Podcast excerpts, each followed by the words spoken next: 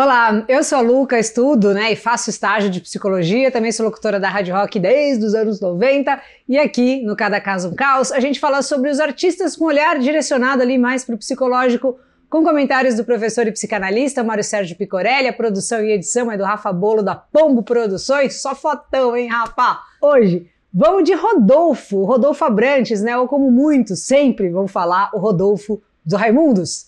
Rodolfo Gonçalves Leite de Abrantes, ele nasceu no dia 20 de setembro de 72 em Brasília, né? Ou seja, essa semana ele fez aí 49 anos. Seus pais são o Manuel Abrantes e a Jacira, né, dois médicos que vieram da Paraíba. Segundo o próprio Rodolfo, né, eles foram para Brasília tentar a vida e com muita batalha, muito corre conseguiram uma boa condição para que ele pudesse ter uma vida legal. Assim como vários adolescentes, né, o Rodolfo tinha aquele veneno, né, pela liberdade, assim. Ele achava que a sua vida parecia muito planejada, assim como a cidade de Brasília. Isso deixava ele meio tenso, assim, sabe? E foi isso que levou o pequeno até então Rodolfo a procurar coisas que o levassem para fora desse modelo pré-estabelecido. E essa coisa foi o rock. Aê! Bom, a gente já sabe como foi o rolê de Brasília nos anos 80, né? A cidade foi uma verdadeira parideira de pepitas de ouro do rock nacional. Legião, Capital, Paralamas, Plebe, enfim. Ele tentou de tudo que foi jeito fazer parte da cena. Descobriu que os caras colavam numa balada do lado da casa dele, né, que chamava Gilbertinho.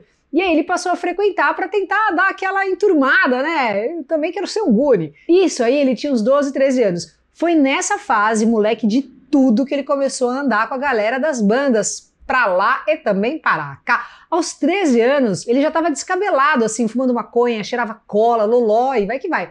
Bom, foi nesse embalo aí, cada vez mais inserido na cultura, que em 88 ele conheceu também meninote, até então Rodrigo Aguiar, o Digão, que morava na mesma quadra que ele. Ali começaram a fazer um som, ficaram os dois tirando altos covers do Ramones, né, com o Digão na bateria, inclusive, o Rodolfo na guitarra e na voz. Nessa época eles já brincavam de misturar elementos de música nordestina com rock, assim como o forró, né? A cultura nordestina sempre teve muito presente na vida do Rodolfo, né? Ele pegava os sons que o pai ouvia e fazia uma versão mais porrada. Segundo ele, era muito próximo assim do punk rock, né? Porque várias músicas tinham só três notas, e é isso mesmo, né? Era só adaptar. E se você também quer aprender essas três notas para tocar um monte de som, a gente sempre indica aqui uma escola online sensacional que é a Music Dot. É uma escola de verdade, com professores que respondem suas dúvidas, não te deixam aí no relento, sabe? Com vários tipos de cursos, e você pode fazer quantos quiser, pagando só 45 reais mensais, é muito em conta, né? Para pegar esse desconto é só entrar em musicdot.com.br barra promoção barra Luca, vá lá ver. Bom, nessas de tocar as três notas, começaram a fazer um sucesso entre ali os amiguinhos, né? Como eles estavam com a banda desfalcada, chamaram o gente finíssima, adoro ele, e fã de Cobra Kai, o Caniço, que também era do rolê e morava perto dos caras. Nascia então na virada de 88 para 89, uma das maiores bandas dos anos 90, o Raimundos, o Digão também adoro, saiu da bateria, foi pra guitarra e entrou um cara na bateria. Gravaram uma demo em 93, que tinha a Nega Jurema, né? O Raimundos começou a se destacar legal e segundo o próprio Rodolfo, essa foi a melhor época da banda. Toda a correria, a sede de arrumar show e fica ansioso para Lhoraca, né, com o show marcado para daqui um mês, aquele frio na barriga que dava, né, de esperar as notícias das lojas de disco para saber se vendeu, não vendeu, tá fiasco, tá legal. Isso daí é o que ele curtia, né? Toda essa correria de banda no começo para ele era muito legal. Eu sei que o finado e queridíssimo produtor Carlos Eduardo Miranda ouviu a banda e adorou. Aí, ó, foi o alinhamento supremo das estrelas. É pronto, estava fechado o contrato e o Raimundos teve seu primeiro álbum, Raimundos, de 94. Eles foram a primeira banda do selo Banguela. Não deu outra, caiu no gosto da geral, fez um pota sucesso. Além das músicas da demo, o disco ainda vinha com faixas icônicas, né? Como Puteiro em João Pessoa, com a puta levada, né? O Fred era um mega batera. Beabá, a clássica de roda de violão, Selim, no começo eles tocavam esse som só para meio que sacanear, irritar os contratantes ali, era uma baixaria desgraçada. O Rodolfo mesmo odiava cantar e foi muito relutante em colocar esse som no disco. Eu apresentava um programa na rádio, recebia várias bandas direto, isso há muito tempo atrás, ao vivo lá. Teve Planet, CPM, Rapa, Charlie Brown, enfim. Eu lembro muito do Rodolfo cantando essa música assim, ó, ele tapava os olhos, sabe, assim, tipo com vergonha. Enfim, fez muito sucesso, levaram um disco de ouro em poucos meses, a bola de neve do sucesso foi inevitável. A agenda não parava de aumentar, os shows não paravam de lotar, a grana não parava de brotar e as drogas, biricóticos e mulherada a milhão. O Rodolfo conta que tudo isso para ele era muito surreal. Ele estava vivendo o sonho de adolescente, né? O problema é que a vida de sexo, drogas e rock and roll, segundo ele mesmo, acompanhou o ritmo dessa exposição absurda que eles vinham tendo. E ele continuava sem perceber o perigo disso tudo, sem limite para nada e com muito dinheiro. Foi mais ou menos aí nessa época, a gente está falando aí de 94, que dois fatos bem marcantes aconteciam na vida do Rodolfo, né? O Raimundos abria para o Ramones, né, quando eles estavam passando pelo sul do Brasil, e nessa mão o Rodolfo conheceu a Alexandra, que foi o grande amor, foi não, que é o grande amor da vida dele, né? Ela só tinha 15 anos na época, mas manjava muito de inglês, dava aula e foi contratada para ser intérprete do Ramones. Ele disse assim, ó, eu achei ela a menina mais linda do mundo e no dia que eu olhei para ela eu falei, com essa é o caso. Acabou que cada um foi pro seu lado e não foi dessa vez aí que ele meteu o casório. O Rodolfo disse que começou a viver o sexo, drogas e rock and roll muito intensamente e na hora de compor ele cantava exatamente sobre aquilo que ele estava vivendo e quanto mais ele cantava, mais ele queria fazer e quanto mais ele fazia, mais ele cantava e ficou nesse rebosteio, nesse looping aí rumo ao downhill interminável. Em 95 soltaram o segundo play, o Lavô Tá Novo, agora sim, foi a cena do louco, tinha a eterna música mais pedida na rádio desde quando eu entrei lá, já era assim, faz tempo, hein? Eu tô na rádio desde 98. Eu quero ver o oco, um hino, né? Peraí, caceta, o pão da minha prima, I Só You Sei, enfim, só voadora no lustre. Em 97 lançaram com Raimundos o pesadíssimo e sensacional Lapadas do Povo, né? Que tinha sons aralhos como Andar na Pedra, que introdução sonora espetacular, bonita, nariz de 12, baile funk e Pequena Raimunda não parava. Em 99, sucesso estratosférico com Sono Foreves, né? Com Carrão de Dois, Fome do Cão, Aquela, Milambe, Mulher de Fases,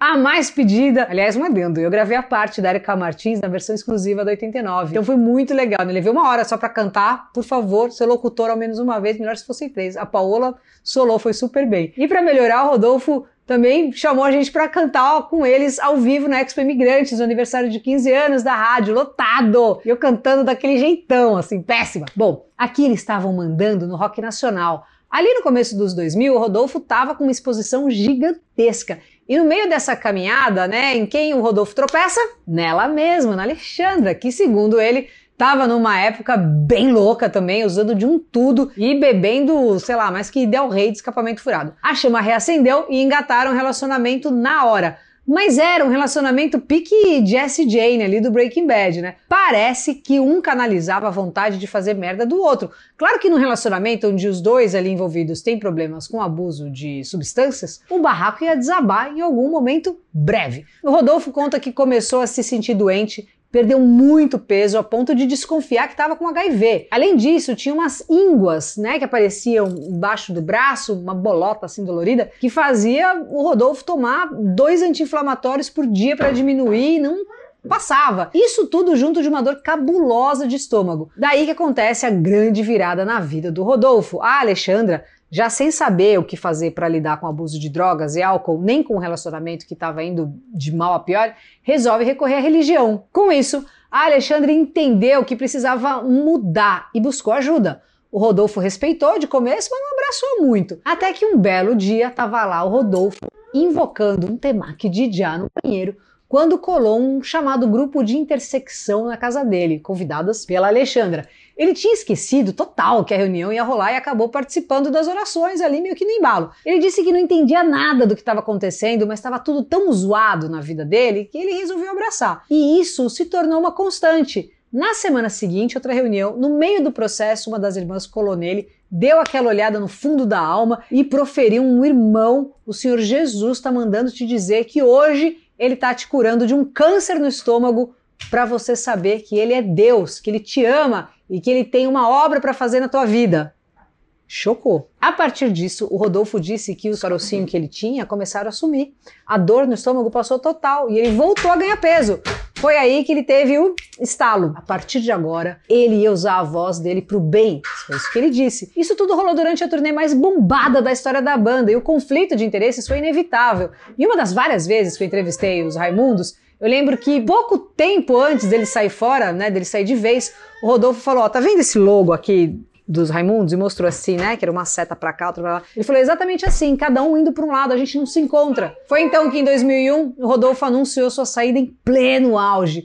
Olha, mas foi um rebuliço, assim, deu uma treta gigante, geral julgando pra caramba o Rodolfo.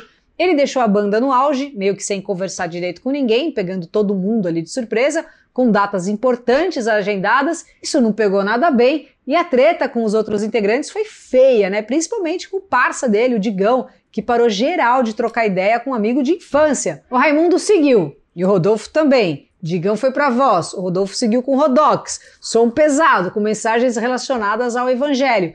Tem uma história sobre o fim do Rodox que o João Gordo conta no Flow Podcast, inclusive. Aproveita, deixa ali que tem uma participação minha lá no podcast do Arthur Petri também, que é dos estúdios Flow. Já aproveita e já vai dar uma olhada lá nas duas historinhas. Bom, com o fim do Rodox, o Rodolfo entendeu que o rolê dele mesmo era com a galera da igreja e continuou compondo, consolidando a carreira solo no mundo gospel, sendo um dos artistas mais notórios do gênero, continua com a Alexandra, estão casados aí há muitos anos e continuam fazendo o rolê de espalhar a palavra. Quanto aos Raimundos, né, eles continuam lançando e até antes da pandemia, né, pouco tempo aí mais ou menos, fazendo shows. Lançaram um trabalho acústico legal e diz que vem disco novo por aí. Digão e Rodolfo, depois de 20 anos, eba, ficaram de bem. E aí, deixaram toda a treta de lado e hoje estão mais brothers do que nunca. O Digão, inclusive, também se converteu. Rodolfo continua sendo cantor, compositor, multi-instrumentista, pastor e ministro evangélico brasileiro. Ao contrário do que muitos imaginam, ele tem orgulho da fase do Raimundos entende a importância do período na vida dele, mas hoje a missão é outra. Ele comenta que o sonho da mãe dele é que ele volte ao Raimundos, porque aquela pegada nordestina nos sons era muito representativa para eles. E aí, Mário querido, nosso psicólogo, psicanalista aí, professor, o que você entende dessa virada de rumo aí na vida do Rodolfo? O que, que aconteceu? Fala aí, Mário. Pessoal, um grande abraço. Vamos direto ao ponto. Grupos de apoio ao uso de drogas e álcool, como no caso do Rodolfo, ajudam sim. Ajudam por causa de sua constância e por causa do foco com a problemática da pessoa. Assim sendo, seja um grupo religioso, como no caso do Rodolfo, seja um grupo civil, como no caso dos alcoólicos anônimos e usuários de drogas, o grupo funciona. O problema aparece quando o grupo deixa de ser apoio, seja por que razão seja, perdendo sua continuidade e constância. Quando isso acontece, faz cair por terra tudo que foi construído em torno dele, e aquele que se via apoiado por aquele grupo cai de novo na lama da sarjeta, do álcool e das drogas. Já fiquei sabendo de muitos grupos de alcoólicos anônimos que se fragmentaram, levando os usuários ao círculo vicioso da reincidência do álcool.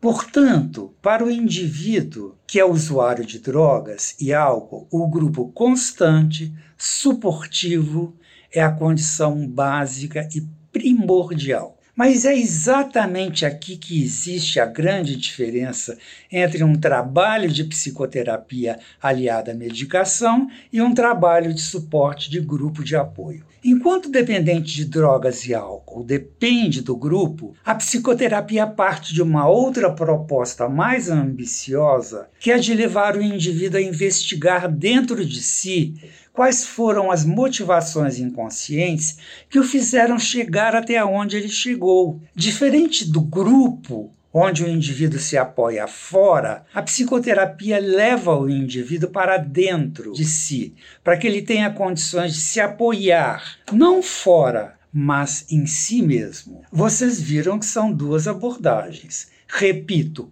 ambas são importantes. Uma não é melhor que a outra. Repito, elas devem conviver juntas. Para terminar, coloco mais fundo ainda o dedo na ferida. Não é a religião enquanto crença que salva, mas sim o grupo de apoio religioso em torno da pessoa que tanto necessita. Em situações dramáticas como a do Rodolfo, a gente espera que ele continue firme e sendo apoiado, como tem sido até agora. Um beijo a todos. E dá um oi aqui, ó. olha lá, olha lá, Nuno. Dá um oi, ó, dá um oi. Fala oi. Teve participação de barulhinhos do Nuno aí durante o vídeo, né, cara? Segue no Insta. Luca89FM. Semana que vem tem vídeo novo.